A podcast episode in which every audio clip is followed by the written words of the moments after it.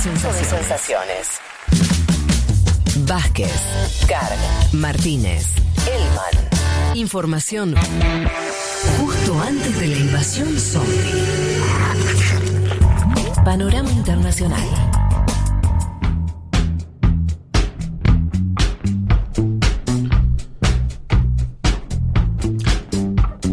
Vamos a hablar un poquito de cosas que pasaron esta semana. Decíamos, estuvo la Asamblea General de la ONU.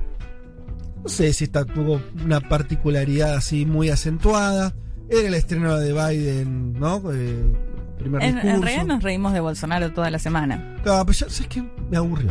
Es, que- es que Me- creo que fue ¿viste? eso lo único o lo que más salió. Otra vez Bolsonaro dijo cosas, que- bueno, ya sabes. bueno, ya- ya.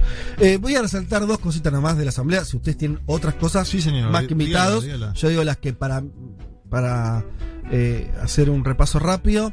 Eh, Biden dijo textualmente: No queremos una nueva guerra fría. Esto me suele recordar cuando la. cuando- no digas. No pienses en un elefante, ¿no? Exactamente. Exactamente. No queremos una nueva guerra fría. Ok, o sea, hay una guerra fría y no. Claro. En todo caso están Claro. viendo que no parezca. China dice eso. lo mismo, aparte. Sí. ¿sí o no? Así que todo esto me lleva a la conclusión de.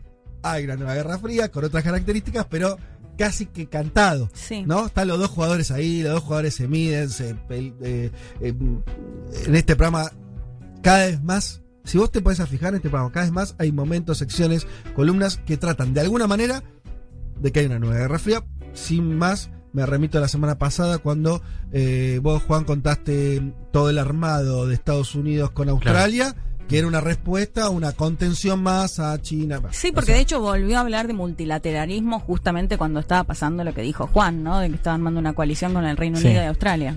Segunda frase de, de Biden, de Biden, de show No queremos una nueva guerra fría Biden, que dijo, fíjate si no te parece la conclusión de esta frase. Con nuestros valores y nuestra fuerza vamos a defender a nuestros aliados y a nuestros amigos. Y nos oponemos a los, tint- a los intentos de países más fuertes de dominar a los más débiles. Bueno, yo leo esta frase y no veo un mundo ni unipolar ni multipolar, te diría. Te diría más amigo-enemigo, aliado-no aliado. Bien. En fin, Xi Jinping, el otro jugador. ¿Qué rescato de lo que dijo en la Asamblea General? Dice, eh, dijo, China reforzará su apoyo a países en desarrollo para fomentar las energías verdes y bajas en carbono. Mirá y no vos. construirá más centrales eléctricas de carbón en el extranjero. ¿Qué noto de acá? Primero, un Xi Jinping, una China, que su agenda es cada vez más la agenda del mundo. Hay algo ahí, ¿no? Como si. Que tal vez sea un problema para China, no sé. Antes vos tenías a China más circunscripta a algunos temas, la economía, que si le permiten o no negociar, eh, eh, abrir un mercado o no. Ahora tenés cada vez más, no, no en esta semana, en los últimos años, China queriendo o no, tal vez por su propio peso, tal vez eh, ampliando muchísimo su gama de agendas y las cosas de las que tiene que dar opinión también. Incluso en el tema verde, que vos decías, bueno, la cuestión ambiental estaba más circunscripta a eh, líderes europeos. eh, No sería la agenda de un comunista asiático. Claro. Exactamente. Igual yo ahí le encuentro conexión, porque se acuerdan, ya no me acuerdo si fue el G20, bueno, no me acuerdo dónde fue que estaba Biden en Europa y justamente lo que resaltaban es, bueno, nosotros a China, los europeos, ¿no? Le cuestionamos que hay violación de derechos humanos, bla, bla, bla, pero tenemos la agenda verde en común. Ajá. O sea, digo, en parte quizás también responde a eso, ¿no? Que, Es un que- tema en el que se pueden sentar Claro. en la mesa esos dos que están peleando. Total. Obviamente. Pueden hacer acuerdos mínimos, ¿no? De Claro. cara a Glasgow. Sí. Sí, sí, sí. No, no digo que no tenga lógica. Quiero decir, mirá cómo China cada vez más tiene que hablar de todos los temas. Y sí. Como, como si un ser el player. hegemón, y bueno, tiene es que ellos no quieren ser el hegemón. No, dicen, Dicen que no quieren ser el hegemón. Sí. Yo creo que, bueno, por eso. eh, Pero, pero su Ningún hegemón dice quiero Claro. ser hegemón. No, ¿no? claro. Eso es cierto. Sí, Eso yo creo que más bien mantiene una pauta que, que venimos viendo hace tiempo en los discursos de Xi Jinping. Y claro, cuando, fu- cuando llega Trump se hace todo, viste, más claro, ¿no? Por, por esa distancia.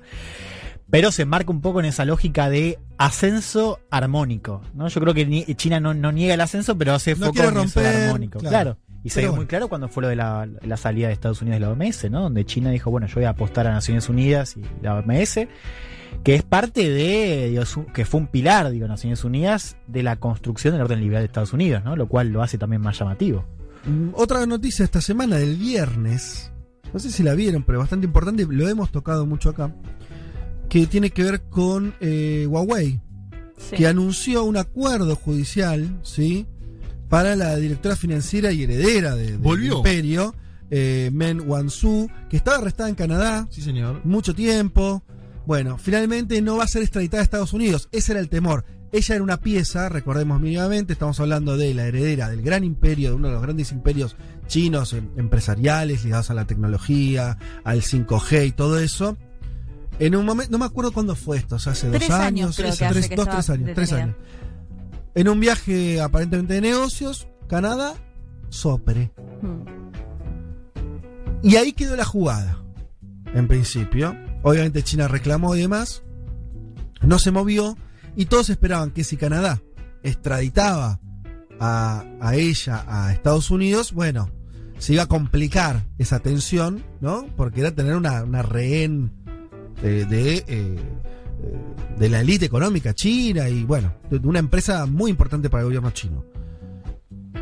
Canadá finalmente no hace eso. Ah, en contrapartida, China eh, también apresa. China detiene a dos muñecos canadienses. Sí, En ese momento. medio suena que los eligieron medio random. ¿no? Dos canadienses, o sea, podemos decir dos canadienses.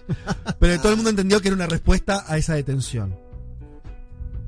Bueno, entonces decíamos, este viernes eso, ese nudo se empieza a desatar. En principio no hay extradición a Estados Unidos eh, de, de la No, de hecho, financiera. llegó a China con Sí, honores. Claro, vuelve a China. No sé si dijiste de qué se le acusaba. No, no le daba mucha relevancia a esas cosas, porque me suena que es todo Bueno, falopa, pero. sí, que robaba secretos supuestamente para la empresa y que había violado las sanciones económicas de Irán. Bueno, ok. A Irán. Todo geopolítica, para decirlo rápidamente. Y Canadá anunció que eh, Michael Spavor y Michael Kubrick, los dos canadienses detenidos en China desde diciembre del 2018, eh, fueron liberados. Bueno, se desata ese nudo, se desata ese nudo. En el mano a mano gana China, obviamente, porque vale más eh, la liberación de esta señorita, Claro. Sí. eh, que llega aparte a China ahora como una, héroe- una heroína nacional, Sí. Sí. de acuerdo a lo que pude saber, que estos dos ciudadanos canadienses que Lo son único, desconocidos. lo único bueno es que si eran dos desconocidos, podés siempre decir, sí, robaban información. Total, ¿quién, quién sabe, digamos, Sí, si eso estaban acusados de espionaje, que es un cargo también Claro, muy fácil para decir, ah, este es un espía. Fue en Sí. espejo, fue en espejo una Claro. cosa de la otra.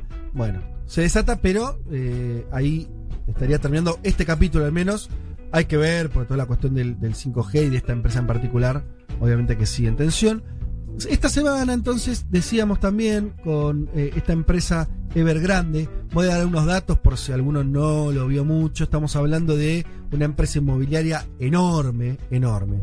Con decir que el pasivo de la empresa representaba algo así como entre el 1 y el 2% del PIB de China, ya te estoy diciendo el tamaño que tiene. Estamos hablando de la segunda inmobiliaria más grande de ese país. Estamos hablando de una empresa que está dentro de las 500 empresas más grandes de todo el mundo, incluyendo todas las grandes empresas de Estados Unidos, de Europa, de Asia, etc. Eh, claro, cuando esta empresa tiene problemas financieros, eh, el susto es grande. ¿Qué se especula? Todos estaban diciendo si esto no va a ser el primer caso testigo de algo que Estados Unidos le viene pasando, cada tanto le pasa. La última fue el Lehman Brothers en, en 2008, que es la caída de una gran empresa, símbolo de tu capitalismo, de tu sistema económico, de pronto repercute, obviamente, esa caída en todo eh, el resto de la economía. ¿Pasar eso no con esta empresa china? Todavía no se sabe. Este lunes ven- le vencen 100 millones de palos de un, Sí. de un bono. Todavía no se sabe si lo va a pagar o no. ¿El gobierno chino la va a rescatar? ¿La va a dejar caer y con eso va a dar una señal a los empresarios chinos? Algo de lo que veníamos hablando acá, que es un gobierno chino que viene dando señales muy fuertes de que quien gobierna es él y no su burguesía, no sus capitalistas. ¿No? Esa es la tesis que venimos manejando acá, que venimos entendiendo más o menos que son las señales que está dando el gobierno de Xi Jinping de mucha autoridad sobre los negocios en China y sobre los empresarios chinos, la historia de Jack Ma, el hombre más rico de China que le baja el pulgar y deja de, de ser el hombre más rico, todo eso. Bueno, ¿cómo se escribe la crisis de Evergrande en esto? Todavía no, no sabemos el final. es interesante porque hay varias similitudes con lo que pasó en Lehman Brothers en 2008. Digo, va a ser interesante qué puede llegar a pasar si, por ejemplo, logra frenar la crisis el gobierno chino. Claro. O si eh, deja que caiga. Claro. También, porque son cosas. eh, ahí Estados Unidos con Lehman Brothers actuó como actúa en general los gobiernos de Estados Unidos, que es. eh, terminó. la- esa empresa cayó, Mm. salvó al resto de los ba- al sistema bancario, ¿no? Y una crisis fenomenal en la, que, en la economía real. Mundial. Y mundial. Sí, y mundial, claro, impactó mundialmente.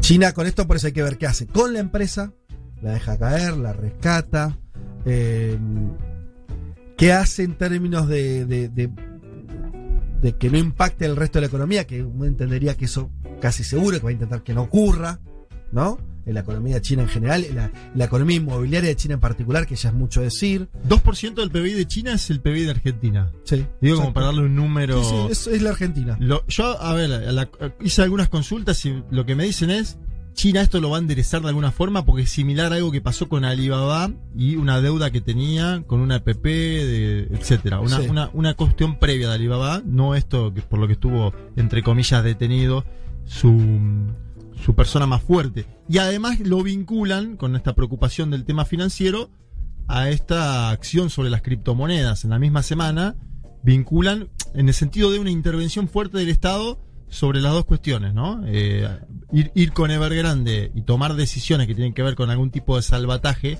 sobre todo porque hay millones de familias que están involucradas en esto. Millón y Claro, medio de sí. personas. Un millón y medio de de personas. que- inversionistas exacto. particulares, sí. Pero el- la idea es un Estado, me parece, que no, que no, de- donde no se descontrole para abajo esto. ¿sí? Claro. Por eso, el tema es intervenir o no intervenir. Lo que no sabemos todavía es exactamente qué, a quién le va a hacer pagar los costos, qué va a hacer con la empresa en particular.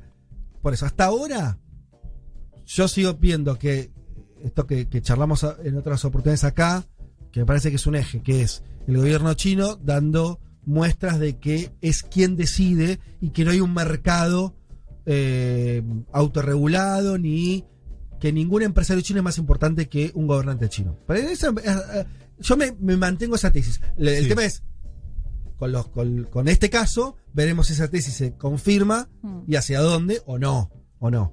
Eh, A mí me dijeron que también están con el tema de los gaming, ¿viste? El tema de la industria de los gamers. sí. Dice que mueve más plata que la música y el cine juntos en China Wow. y, y que el Estado salió ahora a darle duro y a decir este es el opio de los pueblos. Mira. Obviamente esa será la percepción que tiene Xi Jinping y los gobernantes en China, pero también es la punta para condicionar un sector que está creciendo mucho económicamente, ¿no? Eh, hablamos un segundo de las criptomonedas que algo dijiste, eh, porque también esta semana bajó mucho eh, el precio del Bitcoin, que es la más importante de las criptomonedas. Hay muchas otras, pero esa es claramente la que todos conocemos. ¿no? Bukele se quiere matar. Bukele, presidente Justo aparte se había juntado con Xi Jinping y estaba como contento. Se ve que no le dijo Xi lo que iba No. a hacer. No, no, No. no, no se lo anunció. Veremos qué pasa ahí. Claro, El Salvador es el primer país en el mundo eh, que acepta, legaliza la, la Moneda Bitcoin. corriente. Con como el moneda. dictador más cool del mundo, como se puso en Twitter. Pero no hablemos tanto del Salvador, sino hablemos un poco de, China. de- de esta cuestión de Bitcoin. Eh, bueno, básicamente esto no, no- pasó muchas veces, cae la cotización, ligado a la crisis de la inmobiliaria, ligado también a cierto a una cuestión muy cíclica de esa moneda que de pronto tiene repuntes y caídas fuertes. No es nada muy novedoso ahí. Lo que sí es novedoso, que tiene un tiempo, pero, pero se asentó también en los últimos días, es la mayor regulación de China sobre esto. Y básicamente el gobierno chino dijo lo que es- era obvio que iba a decir, que es, ojo, nosotros esto no aceptamos las criptomonedas, Son ilegales, dice. son ilegales, Claro. no queremos que esto crezca. ¿Por qué tienen que salir a decir esto? Porque en China es donde más funciona la minería de criptomoneda, que lo explicamos acá hace no mucho tiempo Sí. De cómo funcionaba, no vamos a volver a decir eso porque tiene cier- cierta complejidad, pero digamos que para que se genere, entre comillas, el dinero, el Bitcoin, tiene que haber un proceso informático que requiere muchísimas máquinas funcionando, que consumen mucha energía y consumen eh, recursos, ¿sí? Bueno, China es un lugar donde eso, que se le llama minería de, de- de las criptomonedas o de Bitcoin en este caso, está más desarrollado. Sí, y el señor. gobierno chino hace rato viene diciendo, no me gusta esto, no le doy legitimidad y, bueno, se esperan mayores regulaciones. Incluso hay, ya empieza a haber un éxodo de esos mineros de China a otros países que sean más tolerantes a esa actividad. Eh, Hay que ver eh, el, el tema del precio. Me parece que es. Hay una caída muy fuerte, un desplome que yo creo que el gobierno chino jugó a propósito. Y fíjate que con un comunicado, es algo extraño, ¿no? Un Sí. comunicado, un- algo, un papelito, se caen todas las acciones. Lo que te dicen algunos que saben de este mercado, yo no entiendo demasiado, es, ojo que en el 17 pasó algo similar. Claro. China por primera vez había prohibido las criptomonedas y después a los pocos meses volvió a un, a un máximo que era en ese entonces de 20 mil eh, dólares, ¿no? Eh, Juanma, eh, Elon Musk en, un- en la tele hace no tanto habló en contra de las criptomonedas y cayó más que ahora que con el gobierno chino. Ah, Lo que más es, todavía. es una cotización muy, muy volátil. muy Claro. volátil, a lo- pero pues, alguien que, in- que invierte en Bitcoin te dice, sí, ok, bajó ahora creo, no sé, 6 puntos o algo sí, así. está en 40 mil. Eh, están 40 mil dólares y hace 5 años valía, no sé, 500. O sea, si vos ves, la general es algo que sigue creciendo Sí. eh, medio imparable. Yo le- les, eh, con esto cierro, comenten lo que les parezca. Leí una nota que me gustó mucho de un economista muy conocido, ligado al, al- al- primero al, al Washington Post, ahora escribe en New York Times, eh, Benjamin Applebaum, que es un articulista ligado a, a temas económicos, y tiró una, resumí algunas ideas sobre criptomonedas que les comparto. A ver. Vinculado a esta nueva crisis ¿no? de- del Bitcoin. Dice, es la apoteosis absurda de nuestra economía financiarizada, la cuestión de las criptomonedas. Un activo totalmente desvinculado del proceso productivo. Claro. Eh, al principio fueron bonos, luego bonos sintéticos, luego bitcoins. ¿sí? Esto lo que está diciendo es, acá no hay valor real, no hay riqueza real, es la lógica pura de la economía financiera. Segundo punto que destaca, la seguridad de Bitcoin está muy exagerada, dice Applebaum. Em, según algunas estimaciones, el 20% de todo el Bitcoin existente, el 20%, ya no es acce- accesible porque las contraseñas se perdieron. Esto habría que hablar de la cuestión técnica, pero si vos, eh, una de las cuestiones que tienes, como para ser muy seguro, yo tengo Bitcoin, tengo una contraseña para acceder a eso. Si yo la pierdo, nadie más puede acceder. Y supuestamente es irrompible esa contraseña. Se pierde ese valor. Yo tengo o sea, perdí- perdés la contraseña y perdiste. Sí, pero no es que, claro, pierdo yo esos 10.000 Claro. bi- Bitcoin, pero los pierde cualquiera. No son recuperables por el sistema, ¿se entiende? Es como Ujú. si agarro, Claro. eh, no sé, oro y lo tiro al fondo del mar y no se recupera. Qué miedo. Lo Yo cual me- hace me, que- me anoto las contraseñas en la agenda, perdés la agenda y chao. Total, mirá lo que cuenta. En 2018, más de 100.000 personas perdieron eh, el Bitcoin y otras monedas virtuales que habían confiado a una empresa canadiense que se llamaba Quadriga, Quadriga eh, después de que el fundador de esa empresa falleciera Ay, repentinamente no, me muero. sin dejar ningún registro de la contraseña No. de la bóveda virtual de la empresa. Señor, la agenda. Pero escuchá lo que Sí, pasó. es tremendo. No es que la perdió él a título personal. Él, murió. como dueño de una empresa, le perdió los bitcoins a, a los No. clientes. Mm. Entonces ahí dice, che, esto de que es seguro me da una falopeada. Mirá que, mirá que, que frágil al mismo tiempo el sistema.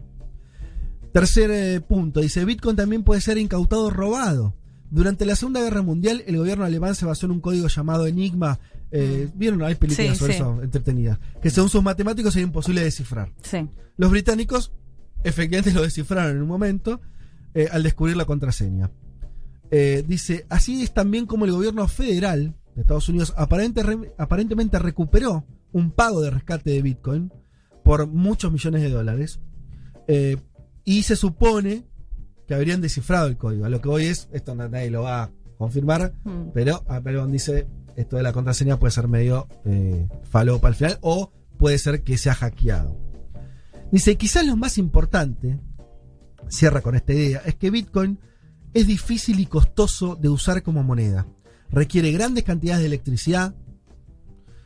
Hoy consume más que todo Finlandia, estos mineros del Bitcoin. Son un país desarrollado, no muy grande, pero un país desarrollado. Eh, y la mayoría de los poseedores de Bitcoin, por supuesto, ni siquiera lo ven como una moneda. Solamente lo ven como una forma de enriquecerse rápidamente. Volvemos a la idea original. Un insumo financiero más, muy apetecible por todo el crecimiento que tuvo, pero que no agrega nada a la economía real, no resuelve problemas de índole eh, monetaria finalmente, Y, Y encima es costoso en, en términos de la generación, ¿no? Y horrible en términos ambientales, en términos... Claro, me cuesta entender mucho esa parte, pero bueno, eh, lo ¿Cuál? de la electricidad.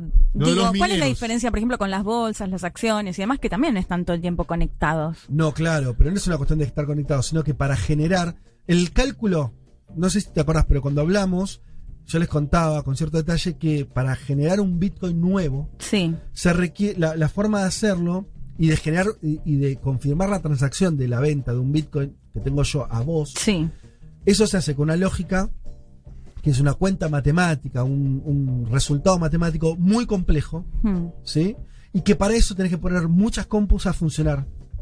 Para una sola transacción, por ejemplo. Sí, mu- mu- mucha, mucho uso intensivo de eh, eh, servidores, para decirlo medio Claro, bestia, sí, sí. Bueno, lo- la- las empresas mineras de Bitcoin, los grandes eh, generadores de esto, requieren servidores y servidores y servidores y servidores conectados en red. Mm. Y eso es lo que genera el costo eléctrico, ¿sí? Para algo que al finalmente no genera valor. Sí, y que todavía es muy reducido, porque imagínate que si se expande, bueno, sería Lo otro es que no se puede expandir. muy complicado. Eh, eh, la lógica del Bitcoin es que todas las, todo el Bitcoin ya se ha generado y, lo, y, y- y el, por eso también hay una cuestión de que su valor puede seguir creciendo medio Claro. infinitamente, pero no deja de ser una especie de... eh, de sí, de, de, de creación financiera, ¿sí? Claro, los defensores dirán, no, pero es una forma en que, y acá me- lo dijimos la otra vez, entra una cuestión ideológica que juega mucho más a favor de las teorías ultraliberales que algo que beneficia a la sociedad. Porque la idea es, lo bueno de esto es que los gobiernos y los bancos no pueden hacer nada. Está al margen Mm. de cualquier tipo de regulación. Se regula a sí mismo por esta, Sí, sí. por estas lógicas, bueno, no parece ser ningún horizonte. No parece ser algo bueno para No. mí, digamos, algo que no tenga control absoluto. Sí. La duda ahora, porque en el 17 China dice son ilegales, pero la duda no, no dice son ilegales, dice está mal esto. Ahora dice son ilegales, son delictivas. Sí. Cuando vos pones la palabra sí, delictiva, claro. Estás, querés perseguir. estás comprometiendo algo Total. y hay que ver si van a dejar de operar definitivamente en China o no. Esa es la, la gran inquietud. Bueno, veremos qué ocurra. Por, por ahora, si tenés ese Bitcoin y decidiste invertir, la contraseña guardala Sí. Y no vayas a China. y no vayas a China. Un mundo de sensaciones. Vázquez, Carg, Martínez, Elman. Un programa que no quisiera anunciar el comienzo de la Tercera Guerra Mundial. Pero llegado el caso, lo hará.